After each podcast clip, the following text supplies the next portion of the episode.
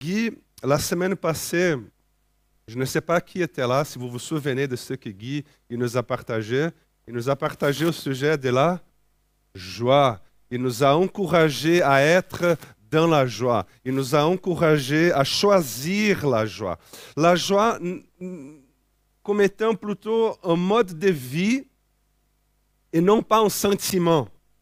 Une joie qui vient de Dieu, comme dit le texte que Guy a lu la semaine passée, la joie de l'éternel est notre force. Donc une joie qui nous fait surmonter toute épreuve. Pourquoi elle nous fait surmonter toute épreuve? Parce que justement la joie de l'éternel est notre force. Donc nous avons été encouragés à choisir la joie. Mais la question que je vous pose aujourd'hui, c'est pourquoi cette joie? En fait, euh, quelles en sont les raisons? Combien de, raisons avez-vous aujourd'hui pour être dans la joie? Combien de raisons avez-vous aujourd'hui pour être dans la joie? Certains peut-être diront, Léo, j'en ai plusieurs. J'en ai plusieurs. D'autres, par contre, diront, je n'en ai aucune. Zéro, Léo. Aujourd'hui, zéro. Donc ce matin, j'aimerais vous donner trois raisons pour être dans la joie. Trois raisons pour faire de la joie un mode de vie.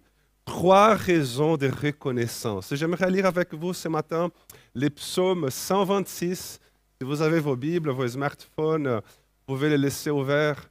Euh, dans les psaumes 126.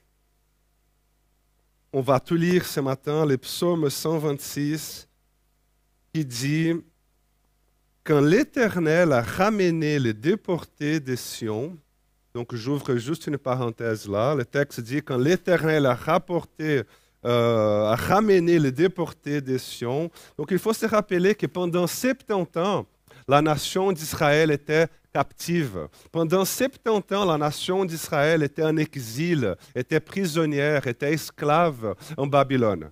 C'était un peuple qui avait été déraciné de leur pays, déraciné de leur culture, et pendant 70 ans, ils s'étaient trouvés dans un contexte auquel ils ne s'identifiaient pas.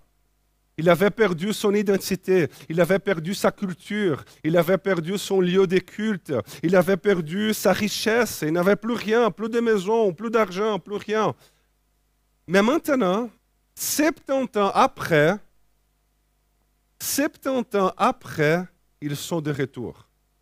Ils sont libres, ils sont délivrés, et le texte dit que l'Éternel a ramené les déportés de Sion. Donc le sentiment d'être de retour après 70 ans est tellement extraordinaire. C'est un sentiment tellement beau que le verset suivant dit, nous étions pareils à ceux qui font un rêve. Ils arrivent 70 ans après et disent, mais tiens, c'est comme si on est dans un rêve? Nous avions rêvé de ces moments-là pendant 70 ans. Pendant 70 ans, on rêvait d'être là, d'être de retour à la maison. Et voilà qu'on est là. Et puis le texte dit, nous étions pareils à ceux qui font un rêve. Alors notre bouche était remplie de rires et notre langue poussait des cris de joie. Alors on disait parmi les nations, l'Éternel a fait de grandes choses pour eux. Oui, l'Éternel a fait de grandes choses pour nous et nous sommes dans la joie. L'Éternel ramène nos déportés comme tu, ramènes, les ruisseaux dans le Negev. Ceux qui s'aiment avec larmes moissonneront dans la joie. C'est lui qui marche en pleurant avec un sac de semences reviendra avec joie en portant ses gerbes. Amen. Amen. C'est le psaume 126. Ces psaumes nous donnent euh, trois raisons pour lesquelles nous devrions être dans la joie. Ces psaumes nous donnent trois raisons pour être reconnaissants, pour être dans l'allégresse. quelles sont les raisons que nous avons pour être dans la joie? La première raison que nous trouvons dans ce texte, c'est parce que l'Éternel a fait des grandes choses pour nous. C'est la première raison. L'Éternel a fait des grandes choses pour nous. Rappelez-vous que ces paroles-là sortent de la bouche d'un peuple qui vient de sortir de 70 ans de cauchemar. Et ils arrivent à dire l'Éternel a fait de grandes choses pour nous. Qu'est-ce que cela signifie pour chacun de nous? Cela signifie, vous savez, que nous, nous ne sommes jamais laissés à la dérive. Nous ne sommes jamais laissés au hasard. Nous, nous sommes soumis à Dieu. Nous, nous sommes dépendants de Dieu. Il y a des personnes qui ne croient pas en Dieu. Il y a des personnes qui ne croient pas en Dieu. Il y en a d'autres qui croient en Dieu, mais qui ne croient pas que Dieu est, que Dieu agit, que Dieu fait et que Dieu fera encore de grandes choses parmi nous. Mais nous, frères et sœurs, nous savons que nos vies sont entre les mains de Dieu. Nous savons que nos vies, elles sont sous la garde de Dieu. Pourquoi? Parce que Dieu, il a envahi notre monde avec miséricorde, avec grâce, avec bonté, et il agit encore et encore au mieux de nous, et il a fait de grandes choses parmi nous. Certains pensent que la vie, elle est un résultat des choix humains. Ce qui n'est pas faux. Hein. Ce qui n'est pas faux. Il y a beaucoup de choses dans nos vies, vous savez, qui sont fruits de nos choix. Beaucoup de choses de nos vies qui sont fruits de nos choix. Mais, de nouveau, comme je vous ai dit, nous ne sommes pas soumis et dépendants de nos choix seulement nous ne sommes pas un simple enchaînement de réactions chimiques et biologiques programmées pour faire ça, ça, ça, ça. Nous ne sommes pas fruits du hasard. Nous, notre vie, de nouveau, elle est entre les mains de Dieu. Nous croyons en un Dieu. Nous l'adorons. Nous lui disons qu'il est bon. Nous lui disons qu'il est ici parmi nous. Et parfois, vous savez, Dieu nous amène en captivité. Et parfois, Dieu nous dit, c'est le temps d'aller en Babylone. Il existe de la captivité de Babylone, il existe de la captivité et de Babylone dans nos vies. Je dirais que sont, oui, fruits de nos choix, fruits de nos décisions, fruits de nos mauvais comportements. C'est vrai. Mais il y en a d'autres qui sont fruits d'une intervention de Dieu. Dieu agit, Dieu amène et Dieu ramène. Dieu n'est pas là quelque part dans l'existence, dans l'univers, avec les bras croisés. Dieu n'est pas un simple spectateur de ta vie. Dieu n'est pas un simple spectateur de l'existence. Non, notre Dieu agit. Je trouve magnifique ce qu'Ésaïe, le prophète Ésaïe, écrit au chapitre 64. Il va dire que jamais on a appris, ni jamais entendu, ni jamais un œil n'a vu que notre Dieu, que toi, agit en faveur de ceux qui comptent sur lui. Et puis le psalmiste, à son tour, il va dire, recommande ton sort à l'Éternel, mets ta confiance en lui et il agira. Et il agira. Dieu agit, Dieu fait, et Dieu intervient. Cela ne signifie pas que tout ce qui arrive dans nos vies est fruit d'une intervention divine. Mais beaucoup de choses qui arrivent dans nos vies sont fruits d'intervention divine. Et je dirais, vous savez, ça, c'est les grands mystères de l'existence. C'est les grands mystères de l'existence. Et je pense que personnellement, quand je serai dans la gloire, je vais poser cette question à Dieu. Je vais dire, Seigneur, par rapport à ces jours-là en 1994, c'est quand le Brésil a gagné la Coupe du Monde, si jamais. Mais la date m'est venue comme ça. Mais... Par rapport à cette date-là, en 92,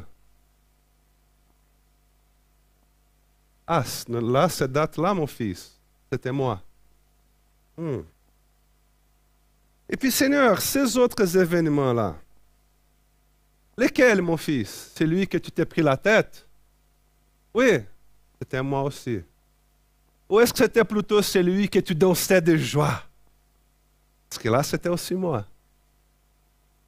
Ou mon fils, ou est-ce que c'était plutôt euh, cette idée que tu as reçue quand tu savais plus quoi faire de ta vie?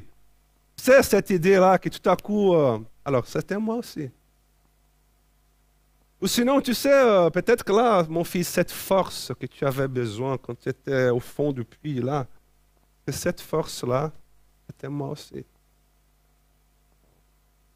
Ou est-ce que c'était plutôt ces mots d'encouragement que tu as reçus quand tu ne savais plus quoi dire, quoi faire? Parce que là, c'était aussi moi, mon fils. Vous savez, les amis, nous devons apprendre, et ça, je pense que c'est une règle d'or, nous devons apprendre à célébrer la vie et à célébrer aussi ces mystères-là de l'existence en disant, l'Éternel a fait de grandes choses. L'Éternel a fait de grandes choses. Il y a des choses dans ma vie et je sais que c'est Dieu. J'ai cette conviction-là. Tu peux me dire, non, Léo, mais tu, te trompes, tu... Dis ce que tu veux, mais moi, j'ai cette conviction que c'était Dieu. Par contre, vous savez, il y en a d'autres choses dans ma vie que je ne sais pas. Je ne sais pas. Mais Dieu est là. Il y a des chemins dans ma vie que, que je ne connais pas. Il y a des circonstances dans ma vie où je n'arrive pas vraiment à discerner. Mais je sais que Dieu est là. Donc je célèbre la vie comme euh, un mystère qui affirme l'Éternel a fait de grandes choses pour moi. L'Éternel a fait de grandes choses pour nous. C'est un sujet de joie. C'est un sujet de joie. Dieu a fait, Dieu fait et Dieu fera. C'est un immense sujet de joie. C'est aussi, vous savez, un, sujet de joie, deuxièmement. Quand ils disent là, hein, nous étions pareils à ceux qui font un rêve. Nous étions comme dans un rêve. Ou dans ma traduction version Léo Garcia, je traduirais ça comme en disant c'est trop beau pour être vrai. c'est trop bon pour être vrai. Et sûrement que tu as déjà vécu, sûrement que tu vis là, à ces moments-là, des situations du genre euh, Ah non, mais je crois pas. Ah non, mais sérieux? Ah non, là, mais c'est trop beau pour être vrai. Ou, sinon, quand quelqu'un vient te donner une nouvelle et tu dis, mais attends, non, non, mais tu rigoles. Non, mais t'es sûr? Oui, c'est vrai. Non, mais arrête, allez, c'est trop beau pour être vrai. Hein, je sais pas si vous... Ah, réveille-moi, quoi. Est-ce que quelqu'un peut... Parce que je ne crois pas, c'est trop beau pour être vrai.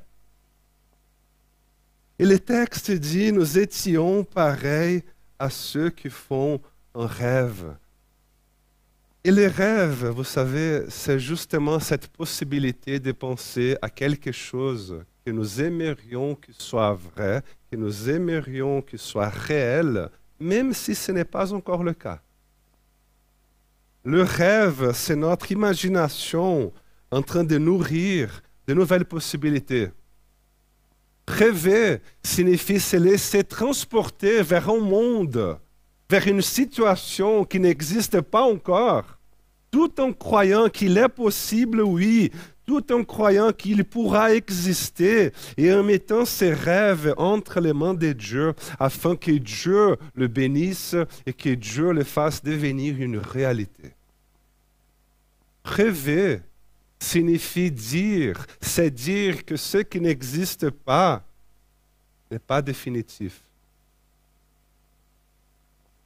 Je ne veux pas croire que ma captivité en Babylone, je ne veux pas croire que mon exil en Babylone soit mon destin final. Donc je rêve.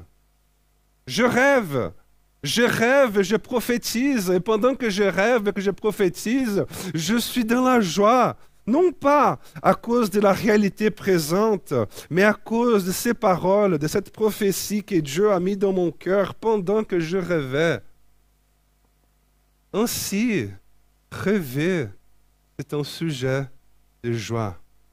Les gens, n'arrivent pas à rêver, sont courbés sont dominés, sont sans force, ils sont morts. Donc imagine, imagine ton avenir lorsque cette situation-là sera finie. Imagine cet avenir. C'est vrai, oui, c'est vrai qu'aujourd'hui je suis en deuil. C'est vrai, oui. Aujourd'hui, je pleure. Mais cette saison de ma vie ne va pas durer éternellement. Elle ne va pas durer éternellement. Lorsque, mon deuil, deuil sera fini, qu'est-ce que je vais faire? C'est vrai qu'aujourd'hui, je suis dans une transition professionnelle. Mais cette transition professionnelle ne va pas durer éternellement lorsque j'aurai payé mes dettes et que je serai de nouveau en forme, qu'est-ce que je veux faire? Qu'est-ce que je veux faire? Quel est mon rêve? Qu'est-ce qui m'attendra le lendemain de mon exil? Qu'est-ce qui m'attendra le lendemain euh, de ma captivité? Donc projette-toi dans l'avenir. N'arrête pas de rêver. Commence déjà à écrire ton témoignage, euh, parce que le projet de Dieu pour ta vie, n'est pas de te faire couler. Le projet de Dieu pour ta vie n'est pas de te condamner, n'est pas de te punir. Donc rêver, c'est aussi un sujet de joie. Parfois, quelqu'un vient et dit, hé, réveille-toi, quoi. Allô, hé, réveille-toi. Non, n'arrête pas de rêver. Celui qui n'arrive pas à rêver, il est mort. Celui qui n'arrive pas à se projeter, à, imaginer des possibles futurs, est courbé sans force. Donc n'arrête pas de rêver, n'arrête pas de mettre tes rêves entre les mains de Dieu. Et celui qui rêve a des raisons de se réjouir et d'être dans la joie. N'arrête pas de rêver, même si tu dis Ah, mais tu sais, cela n'arrivera jamais. T'es sûr?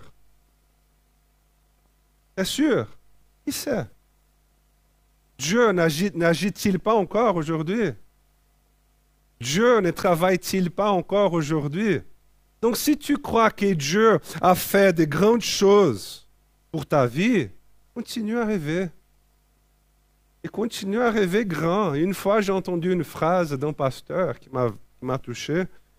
Il dit que lorsque tu feras des projets, fais des projets tellement grands, à tel point que si Dieu n'y est pas, ils ne s'accompliront jamais.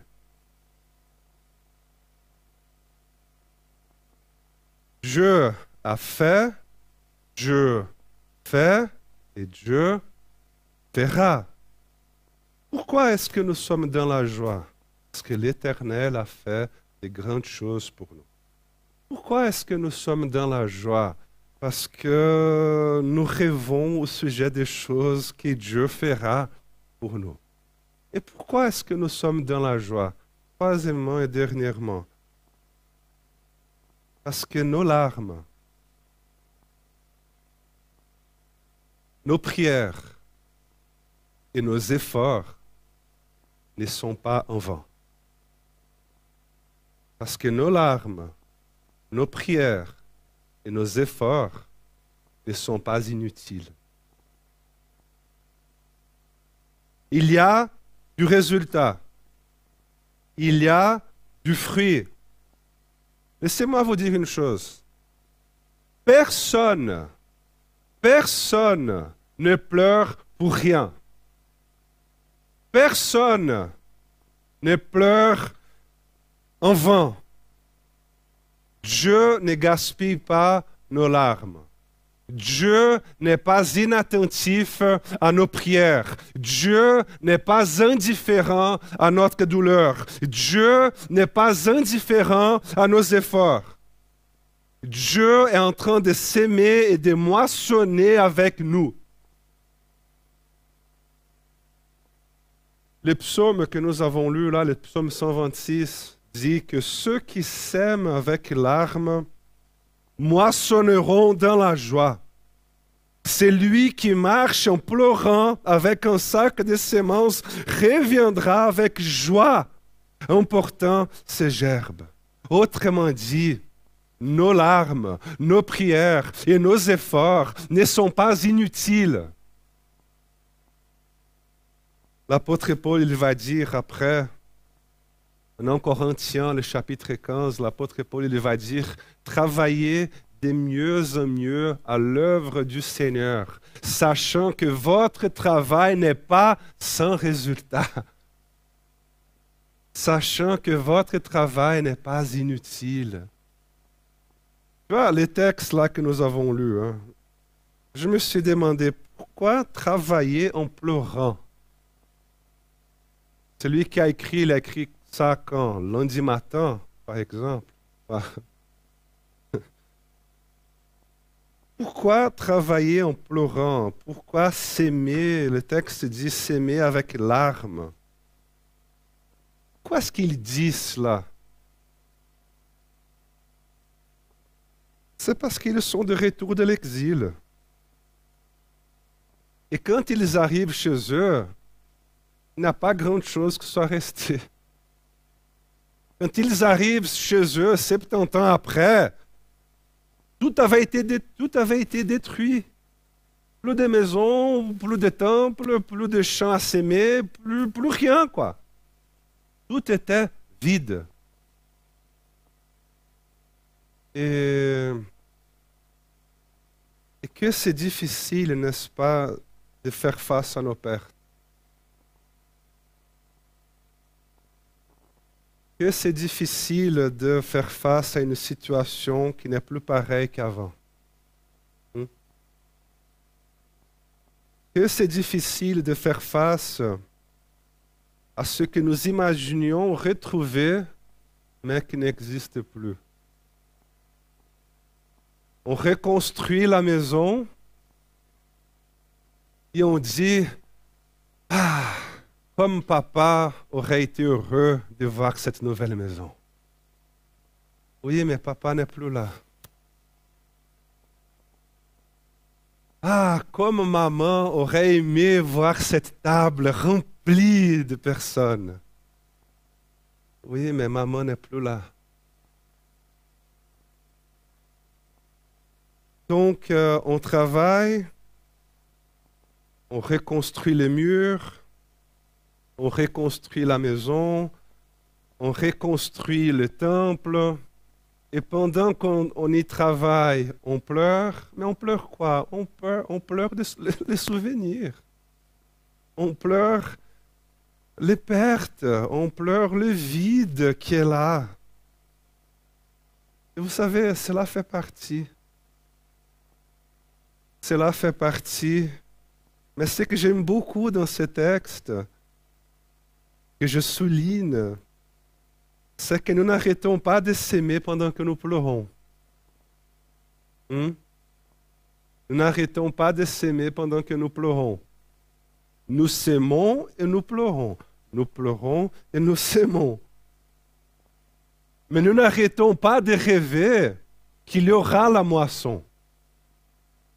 Nous n'arrêtons pas de construire le futur rêvé. Nous travaillons, nous prions, nous s'aimons et nous nous réjouissons dans la certitude que nous reviendrons en portant la récolte. Il y aura du fruit, il y aura du résultat. Charles, si tu veux déjà. Vous savez, chaque étape, chaque saison de nos vies, elle est toujours marquée par un avant et un désormais. Avant que nous étions en exil, avant que nous étions pendant 70 ans en exil, et désormais que Dieu nous a ramenés. Avant que nous étions célibataires, pas encore d'enfants, et désormais mariés, avec deux, trois, quatre enfants avant que nous étions encore à l'école. Et désormais que nous devons trouver un travail, nous devrons payer nos factures. Euh, avant que nous étions euh, économiquement actifs. Et désormais que nous sommes à la retraite. Avant le Covid. Et désormais avec toutes les conséquences du Covid. Donc vous savez, dans chaque étape, dans chaque saison, c'est l'occasion de commencer des choses nouvelles et de faire différemment. Israël ici, il est face à ce désormais. Face à l'occasion de reconstruire un nouveau pays. Mais pourquoi un nouveau pays? Parce que reconstruire le même pays qu'avant l'exil, serait se mettre sur le même chemin d'un prochain exil. Donc, nous ne sommes pas de retour, nous ne sommes pas de retour 70 ans après pour répéter, pour recommencer la même histoire. Pourquoi? Tout simplement parce que nous ne sommes pas les mêmes. Nous ne sommes pas les mêmes qu'il a 70 ans là. Non, nous avons changé. Dieu, il a fait de grandes choses pour nous mais il a aussi fait de grandes choses en nous. Et il veut utiliser, il veut, nous, il veut nous utiliser pour faire encore de grandes choses à travers nous. Et ça, c'est un sujet de joie. C'est un sujet de joie. Donc, frères et sœurs, nous avons plusieurs raisons pour être dans la joie. Dieu a fait de grandes choses pour nous. Nous avons des rêves pour le futur et nous avons cette conviction que nos larmes et nos efforts ne sont pas inutiles. Amen. Et que Dieu Et Dieu nous donne cette joie complète.